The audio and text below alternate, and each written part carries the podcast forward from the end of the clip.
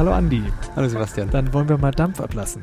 Ja, ich glaube, das passt gut zu meinem Thema. Ja, wir wollen uns nämlich über ähm, Sicherheitsventile unterhalten. Genau, äh, ich habe gerade über äh, Sicherheitsventile meine Diplomarbeit geschrieben, beziehungsweise bin jetzt da gerade in der Endphase und äh, ja, möchte heute ein bisschen was dazu, darüber berichten.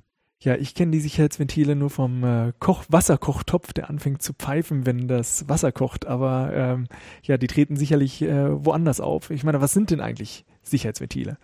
Ähm, Sicherheitsventile sind Standardeinrichtungen heutzutage, wie sie auf Reaktoren ähm, implementiert sind und ähm, die schützen den Reaktor äh, vor einem unzulässigen Überdruck, sodass keine Explosionen auftreten.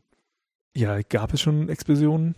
Ja, also zum Beispiel, äh, ein bekanntes Beispiel ist eine Explosion in einer chemischen Fabrik in Italien. Ähm, das wurde auch Seveso-Unglück mittlerweile genannt und ist in Anlagensicherheitsbereichen ähm, sehr bekannt, weil daraufhin die Richtlinien für die Anlagensicherheit ähm, international geregelt und verschärft wurden. Ja, wahrscheinlich dann auch für Sicherheitsventile, die dann natürlich uns eigentlich schützen sollten vor solchen ähm, ja, Explosionen. Ja, aber wie, genau, wie machen Sie das? Wie funktionieren Sicherheitsventile? Ähm, Sicherheitsventile ähm, gibt es verschiedene Typen. Das gängigste sind federbelastete Sicherheitsventile, bei denen ähm, äh, gibt es einen Teller, dieser verschließt eine Öffnung und dieser Teller wird über eine Feder mit einer bestimmten Kraft auf diese Öffnung draufgedrückt und ähm, wie wir ja wissen, ist ähm, Druck Kraft pro Fläche das bedeutet, wenn ähm, der Druck mal der Fläche die, diese Andrückkraft überschreitet, öffnet das Sicherheitsventil. Und ähm, genau, dann kann Fluid entweichen aus dem Reaktor und die Sicherheitsventile sind dann so eingestellt, dass ab einem bestimmten Druckabfall, in der Regel so 10 Prozent, dieses Ventil dann wieder schließt durch die Feder. Das heißt, die funktionieren so ein bisschen wie ein ähm, ja, Fahrradventil, nur umgedreht. Genau, ja. Genau, ähm, und die, bei allen ist es dann so, wenn sozusagen der Druck entsteht, äh, sozusagen innen drin, der halt rausgelassen werden soll, damit es keine Explosion oder ähnliches gibt, äh, oder halt ist die Anlage in ein stabiles Verhalten äh, zu bringen, ähm, dann macht er einfach auf. Also der soll dann aufmachen, ja. Also wenn das Ventil richtig ausgelegt ist und äh, alle Bedingungen stimmen, dann macht es dann auf, genau. Ja, gibt es da dann unterschiedliche Typen, wie das aufgeht? Genau, also da kann man unterschiedliche Verhalten charakterisieren. Es kommt ein bisschen auf den Anwendungsfall an, was dann in, äh, in der Industrie auch angewendet wird.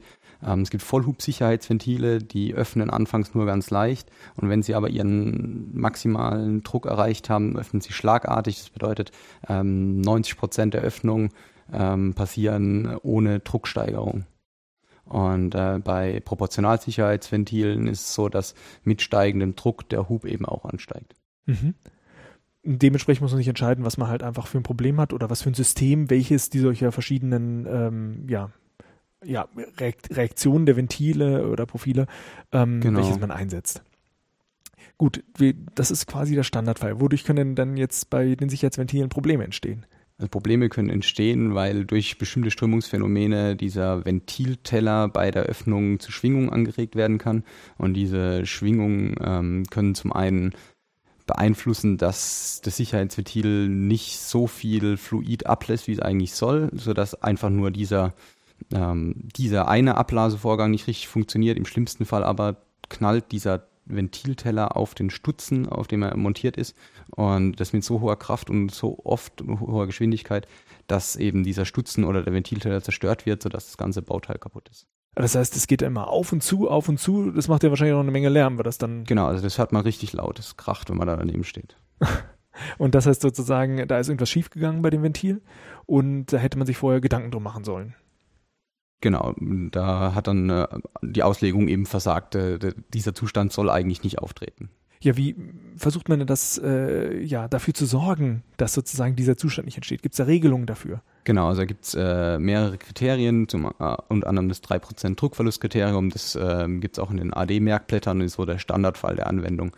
Ähm, ja, das Problem bei der Auslegung ist, dass es total verschiedene Sicherheitsventile gibt. Also es gibt verschiedene Hersteller, europäische Hersteller unterscheiden sich untereinander. Dann gibt es nochmal einen großen Unterschied zwischen europäischen und amerikanischen Herstellern. Und dann gibt es auch noch ähm, ganz viele verschiedene Positionen, wie das Sicherheitsventil angebracht ist. Sie müssen sich vorstellen, dass ähm, in so einer Industrieanlage gibt es eine Halle und dann wird zum Beispiel eine neue neue Reaktionen, neues Verfahrenskonzept wird entwickelt und dann steht auf einmal da ein anderer Reaktor und ähm, ja, dann muss man da das Sicherheitsventil über bestimmte Leitungskonfigurationen wieder an seinen Platz bringen und es ist eben ein Unterschied, ob ich eine ein Meter lange gerade Zuleitung zu meinem Ventil habe oder ob ich neun Meter Zuleitung habe und viermal eine Umleitung im Weg. Ja, uns geht es ja jetzt darum, sozusagen, dass wir versuchen, dieses System zu verstehen. Genau. Ohne dass wir es quasi jetzt äh, ja, hinstellen und Experimente machen, sondern wir wollen es ja simulieren. Und was für Ansätze hast du da verfolgt? Genau. Ähm, also als erstes habe ich mir im Prinzip äh, versucht, mir zu überlegen, wel welche Strömungsphänomene denn alle innerhalb dieses Sicherheitsventils auftreten können, besonders in diesem Au Einlauf, den ich eben gerade beschrieben habe. Genau. Und ähm, diese Summe an äh, Strömungsphänomenen, die äh, bewirkt eine unterschiedliche Öffnungskraft. Und diese Öffnungskraft ist eben maßgeblich im Kräftegleichgewicht daran beteiligt, ob eben mein Ventilteller schwingt oder nicht. Das heißt, du hast das Ganze sozusagen ähm, ja, dynamisch dir angeguckt. Das heißt, du hast sozusagen die, die Strömung dann dynamisch dir angesehen, sozusagen, was passiert, wie, wie verhält sich die Strömung? Ist das so dann auch der Stand der Technik, wie, wie die äh, ja, Sicherheitsmerkmale das vorgeben? Ja, also dieses 3%-Kriterium, das äh, basiert eigentlich auf einer statischen Betrachtung. Das bedeutet, es wird für jeden einzelnen Hub, den der Ventilteller hat, äh, wird die Strömungskraft gemessen und ähm, wird die Federkraft sozusagen gemessen und das wird dann verglichen. Und dieses Kriterium sagt eben aus, wenn der Druckabfall nur 3% der Differenz zwischen ähm, Ansprechdruck und Gegendruck beträgt. Also Ansprechdruck ist quasi der, der, der Level, ab wann die, genau. die Klappe aufgeht. Genau, ab dem Ansprechdruck soll die Klappe aufgehen. Und ähm, mein Druck unterhalb des Tellers ist aber nicht gleich dem Ansprechdruck, weil da eben diese Leitung dazwischen ist. Mhm. Und ähm, eine Grund ist eine Höhendifferenz, die auftreten kann. Ein anderer Grund kann zum Beispiel sein, dass der statische Druck, der im Behälter wirkt, zu dynamischem Druck umgewandelt wird. Mhm. Und ähm, dieses 3%-Kriterium sagt eben aus, dass ähm, dieser Druckabfall unter dem Ventilteller im Gegensatz zum Ansprechdruck nur 3% der Differenz zwischen dem Ansprechdruck und dem um Umgebungsdruck betragen darf. Der Umgebungsdruck ist dann in der Regel ein Bar. Ach so, das ist dann quasi, wo es reinfließt, sozusagen. Ähm, wo es rausfließt. Ähm, ja, rausfließt von mir aus. Ja. genau. Das heißt also, ähm, damit, damit man sicherstellt, dass sozusagen die Zuleitung nicht so ein Problem ist. Aber da kann man ja einfach die Zuleitung so klein wie möglich machen. Ja, und genau das eben ist, ähm, je nach Chemieanlage und wie die gerade gebaut wird und wo, ähm, hat man da einfach konstruktive Probleme, sodass ähm, es manchmal eben ähm, aus äh, ja, im aktuellen Fall erforderlich ist, eine längere Zuleitung oder eine kompliziertere zu installieren, die man eigentlich aber nicht wünschen würde. Also normalerweise wäre es wünschenswerteste, das Sicherheitsventil direkt auf, den, auf das abzusichernde Anlagenteil drauf zu. Ja, äh, aber diese Regel, die, die berücksichtigt jetzt überhaupt nicht, dass wir eigentlich über etwas haben, was sich ja bewegt. Also das, oder auch sogar, ich meine, in dem Fall vom, äh, äh, wenn es halt äh, ja zu einer Resonanz kommt oder irgendwie zum Hin- und Herschlagen, da passiert ja total viel äh, was nicht einfach nur ein einfacher Wert ist, sondern äh, da können sich ja Dinge aufschaukeln. Genau, also diese Regel kann die Massenträgheit des Ventilzellers während dem Aufgehen, äh, die Dämpfungskräfte, die passieren und eben, wie du jetzt schon gesagt hast, Resonanzen oder äh, Druckwellen, die sich in der Zuleitung ähm, hin und her laufen, die kann, kann diese Regel alle nicht, ähm, nicht berücksichtigen. Ja, da muss man sich also einen Gedanken machen, wie man das dann verbessern ja. kann. Ich meine, was gibt es denn für Strategien, dass man das, das verhindert? Also das eine wäre es so kurz wie möglich zu machen. Also die, die Zuleitung, wenn das irgendwie geht. Genau. Ähm, zum anderen ähm, ist die Anzahl der Umlenkungen, also ob da Krümmer drin sind oder ob die gerade ist oder nicht, ist ein Faktor. Ähm, die Art, wie der Einlaufstutzen, also die, der Übergang zwischen dem Behälter und der Zuleitung geformt ist, ähm, kann ein Faktor sein. Ähm, die Geometrie von meinem Ventilteller kann im Prinzip ein Faktor sein, wie gut mein Ventil aufmacht oder nicht. Und äh, dann spielt dann, dann nicht nur die Zuleitung, sondern irgendwann auch der Gegendruck zum Beispiel eine Rolle. Ähm, dadurch, dass ähm, im Ventil hohe Drücke herrschen, ähm, ist auch die Strömung turbulent und ähm, durch diese Turbulenz können diverse Effekte auftreten, Wirbelablösungen, welche ähm, das Ganze beeinflussen. Also da gibt es eine große, große Vielzahl an Einflussfaktoren. Ja, das ist ja ganz spannend. Also normalerweise erwartet man, erwartet man, wenn sich etwas bewegt, dann, dann wird in dieser Bewegung Energie gespeichert, so kinetische Energie. Ja. So, aber in dem Moment, wo sich plötzlich Wirbel entwickeln, also das kennt man ja auch so vom, man bewegt sich nicht fort, wenn man sich in, in, in, in ein Karussell reinsetzt, aber, oder halt, wenn man sich dreht, einfach schlicht, man sammelt Energie in dieser Rotation, mhm. äh, bewegt sich aber nicht mehr vorwärts. Das heißt, plötzlich kann an einer bestimmten Stelle Energie sein, die sich irgendwann später wieder, äh, also die einmal gepuffert werden kann in der, in der Turbulenz und irgendwann anders natürlich wieder in Bewegungsenergie oder irgendwelche andere Energie gewandelt werden kann. Und wenn man die natürlich nicht irgendwie berücksichtigt, hat man durch ein Problem. Genau, kann man, dadurch können auch Probleme entstehen. Ja. ja, aber ich meine, genau, das ist jetzt natürlich direkt das Thema, du wolltest jetzt angucken, wie kann ich das besser analysieren und äh, wolltest das eben mit äh, Mathematik machen oder nicht wolltest, hast es ja sogar ja. und hast dann äh, ja Simulationen durchgeführt. Genau, ähm, Dazu war ich am ähm, Institut für mechanische Verfahrenstechnik am KIT jetzt hier und habe da mit Matthias Krause zusammengearbeitet. Der hat äh, auf der Grundlage von Lattice-Boltzmann-Methoden ähm, versucht, die Navier-Stokes-Gleichung, also die Energie, die Erhaltungsgleichung für Impuls und äh, Masse ähm, ja, anzunähern. Mhm, mhm. Genau. Das ist ein alternativer Ansatz. Normalerweise werden da finite Elemente oder finite Volumen, ähm, Diskretisierungen verwendet und ähm, ja, genau. Aber ähm, der birgt auch einige Vorteile. Der Ansatz, den wir jetzt gewendet haben, verwendet haben, zum Beispiel, ist er sehr gut parallelisierbar in der Rechenzeit in der Rechnung, sodass die Rechenzeit sich stark verkürzt. Mhm. Und ähm, außer jetzt sozusagen die Navier-Stokes-Gleichung, die ihr aus äh, Massen- und Impulserhaltung das herleiten kann, ähm, habt ihr jetzt sozusagen in der Simulation auch äh, ja, die Turbulenzen mit berücksichtigt? Genau, also wir haben ähm, zusätzlich noch ein Turbulenzmodell implementiert in unserer Simulation und ähm, das äh, es ist ein Smagorinsky-Turbulenzmodell, äh, welches Large Eddy-Turbulenzmodellen zugeordnet werden kann.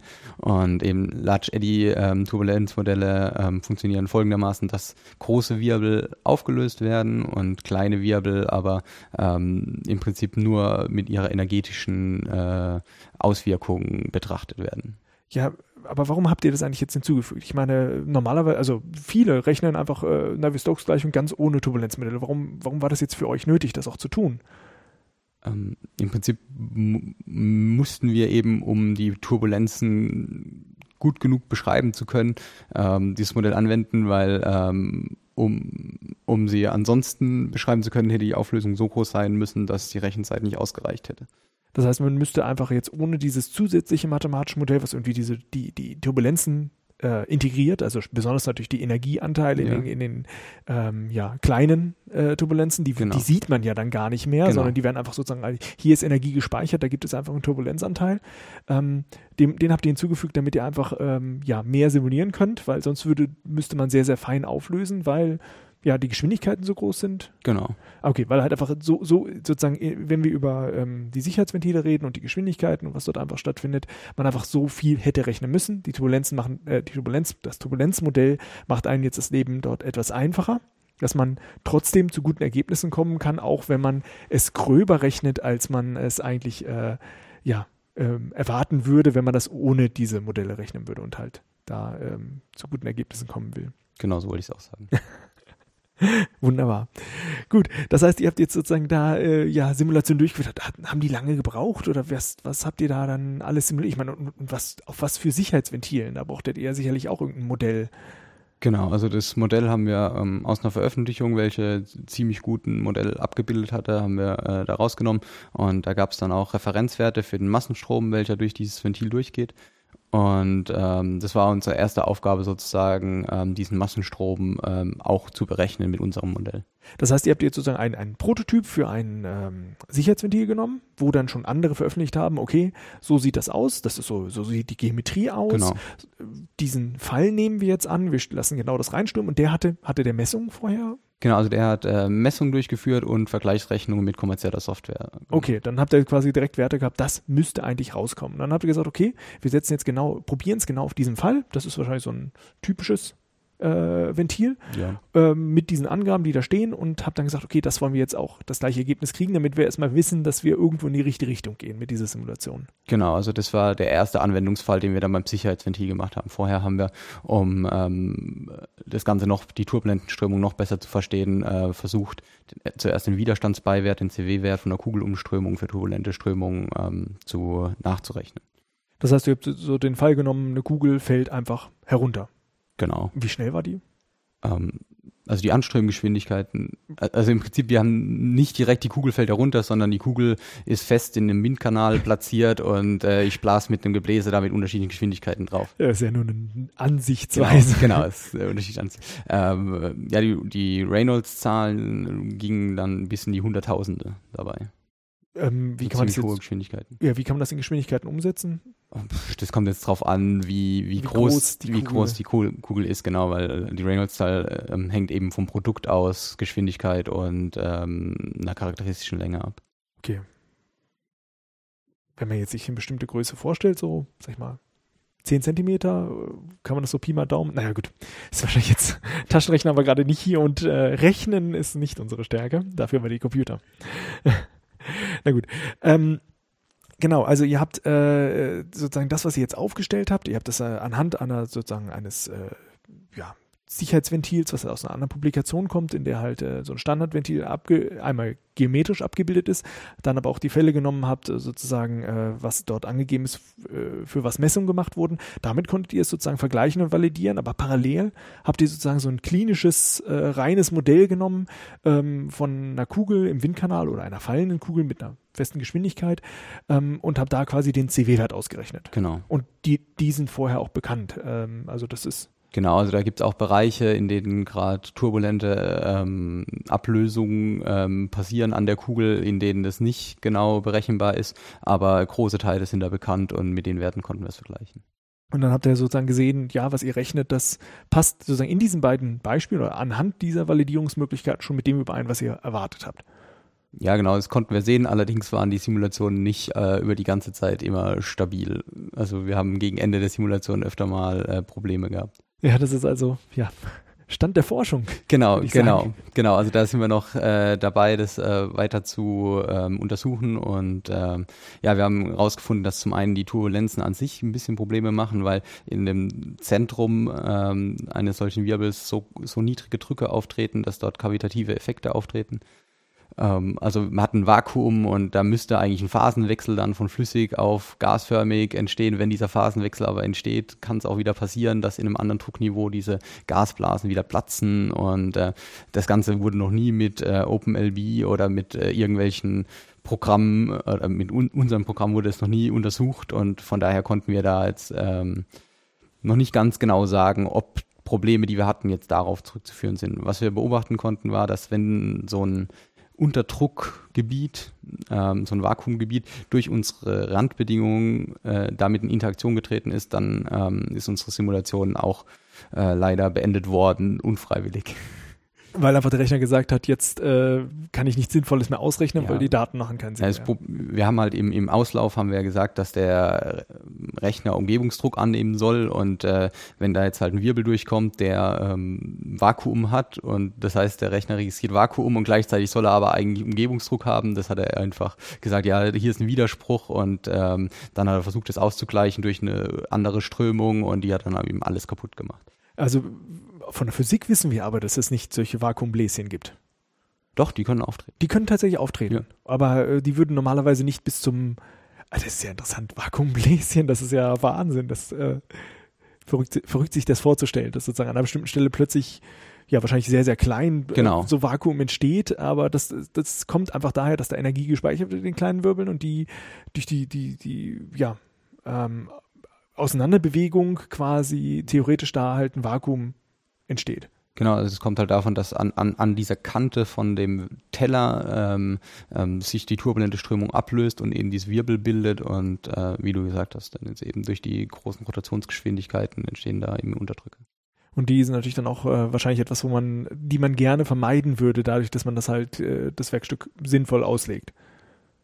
Ja, ich glaube, dadurch, dass eine turbulente Strömung herrscht, kann man die so richtig, kann man die gar nicht äh, so richtig vermeiden kann man die. Man kann, man kann äh, solche Effekte schon über Abrundung und äh, diverse Sachen ver vermindern, aber ganz vermeiden geht, glaube ich, nicht bei turbulenten Strömungen.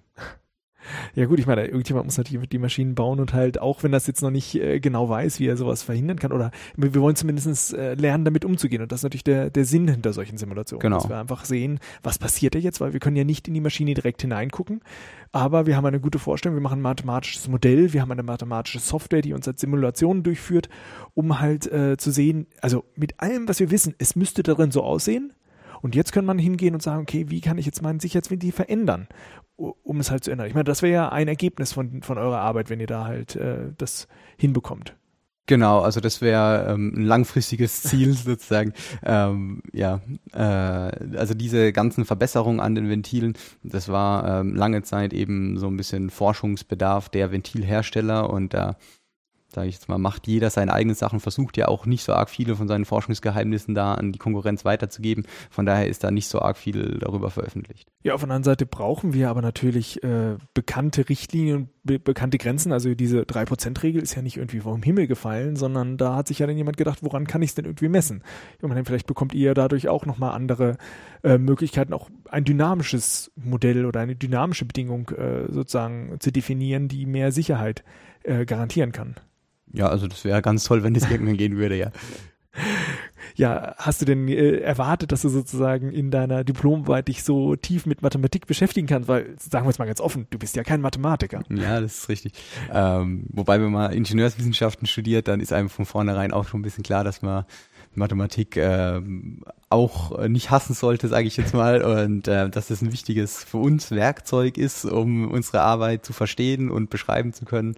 Und äh, ja, also einige Sachen äh, war mir klar, dass, dass die auf mich zukommen werden, wobei jetzt die Theorien, die hinter der Lattice-Boltzmann-Gleichung und den Methoden stehen, ja, die konnte ich so einigermaßen vielleicht nachvollziehen, aber richtig verstanden habe ich die, glaube ich, nicht. Ja, dafür arbeiten wir ja auch zusammen, dass wir sozusagen uns natürlich gegenseitig ergänzen können, weil ich meine, klar, Mathematiker wüssten überhaupt nichts über Sicherheitsventile Genau. und äh, sozusagen, was da eigentlich die Bedingungen sind, ähnliches. Dazu gehört es natürlich dazu, dass man sich halt gerade in Forschungseinrichtungen interdisziplinär zusammentut und gemeinsam versucht, die Probleme natürlich zu lösen, die auftreten, um halt äh, bessere Ergebnisse zu kriegen. Und da ist es natürlich klar, dass auch, ja, Ingenieure anfangen, äh, sich in die Mathematik hineinzuarbeiten, genauso wie wir Mathematiker natürlich auch sagen, ähm, was macht man jetzt eigentlich damit? Äh, und nur dann kann man sehen, welches Werkzeug an welcher Stelle sinnvoll verwendet werden kann. Und das greift ja auch vollkommen in der Modellbildung ineinander. Denn zum Beispiel jetzt dieses ähm, Turbulenzmodell ist ja etwas, äh, wo wir sehen, wir brauchen halt mehr Genauigkeit äh, und äh, weil wir nicht so fein äh, rechnen können, weil es einfach zu groß wäre und nicht handelbar, führt man jetzt ein Modell ein, was nochmal andere Aspekte beschreibt. Genau. Aber da muss man sicherlich wieder justieren, bis man äh, dahin kommt, wo der Ingenieur sagt, ja, das stimmt jetzt mit dem überein, was wir erwartet haben. Genau, da muss äh, bei diesem verwendeten Modell muss auch noch ein bisschen nachjustiert werden, wie ich vorhin schon gesagt habe, ähm, dass der Wandeinfluss vielleicht bei uns ähm, nicht immer 100% korrekt äh, dargestellt wurde und äh, genau, da kann man an dem Turbulenzmodell auch noch ein bisschen was verfeinern und verbessern. Gut, äh, dann denke ich, haben wir einen guten Eindruck bekommen, wie wir mit Mathematik und Ingenieurswissenschaften in Zukunft äh, sicherere ja, äh, Kraftwerke und Chemieeinrichtungen bauen können und absichern können mit den Sicherheitsventilen. Ja, hoffentlich. Ja, und dann möchte ich mich ganz herzlich bei dir, Andi, bedanken fürs Gespräch. Ja, danke, Sebastian. Tschüss. Tschüss.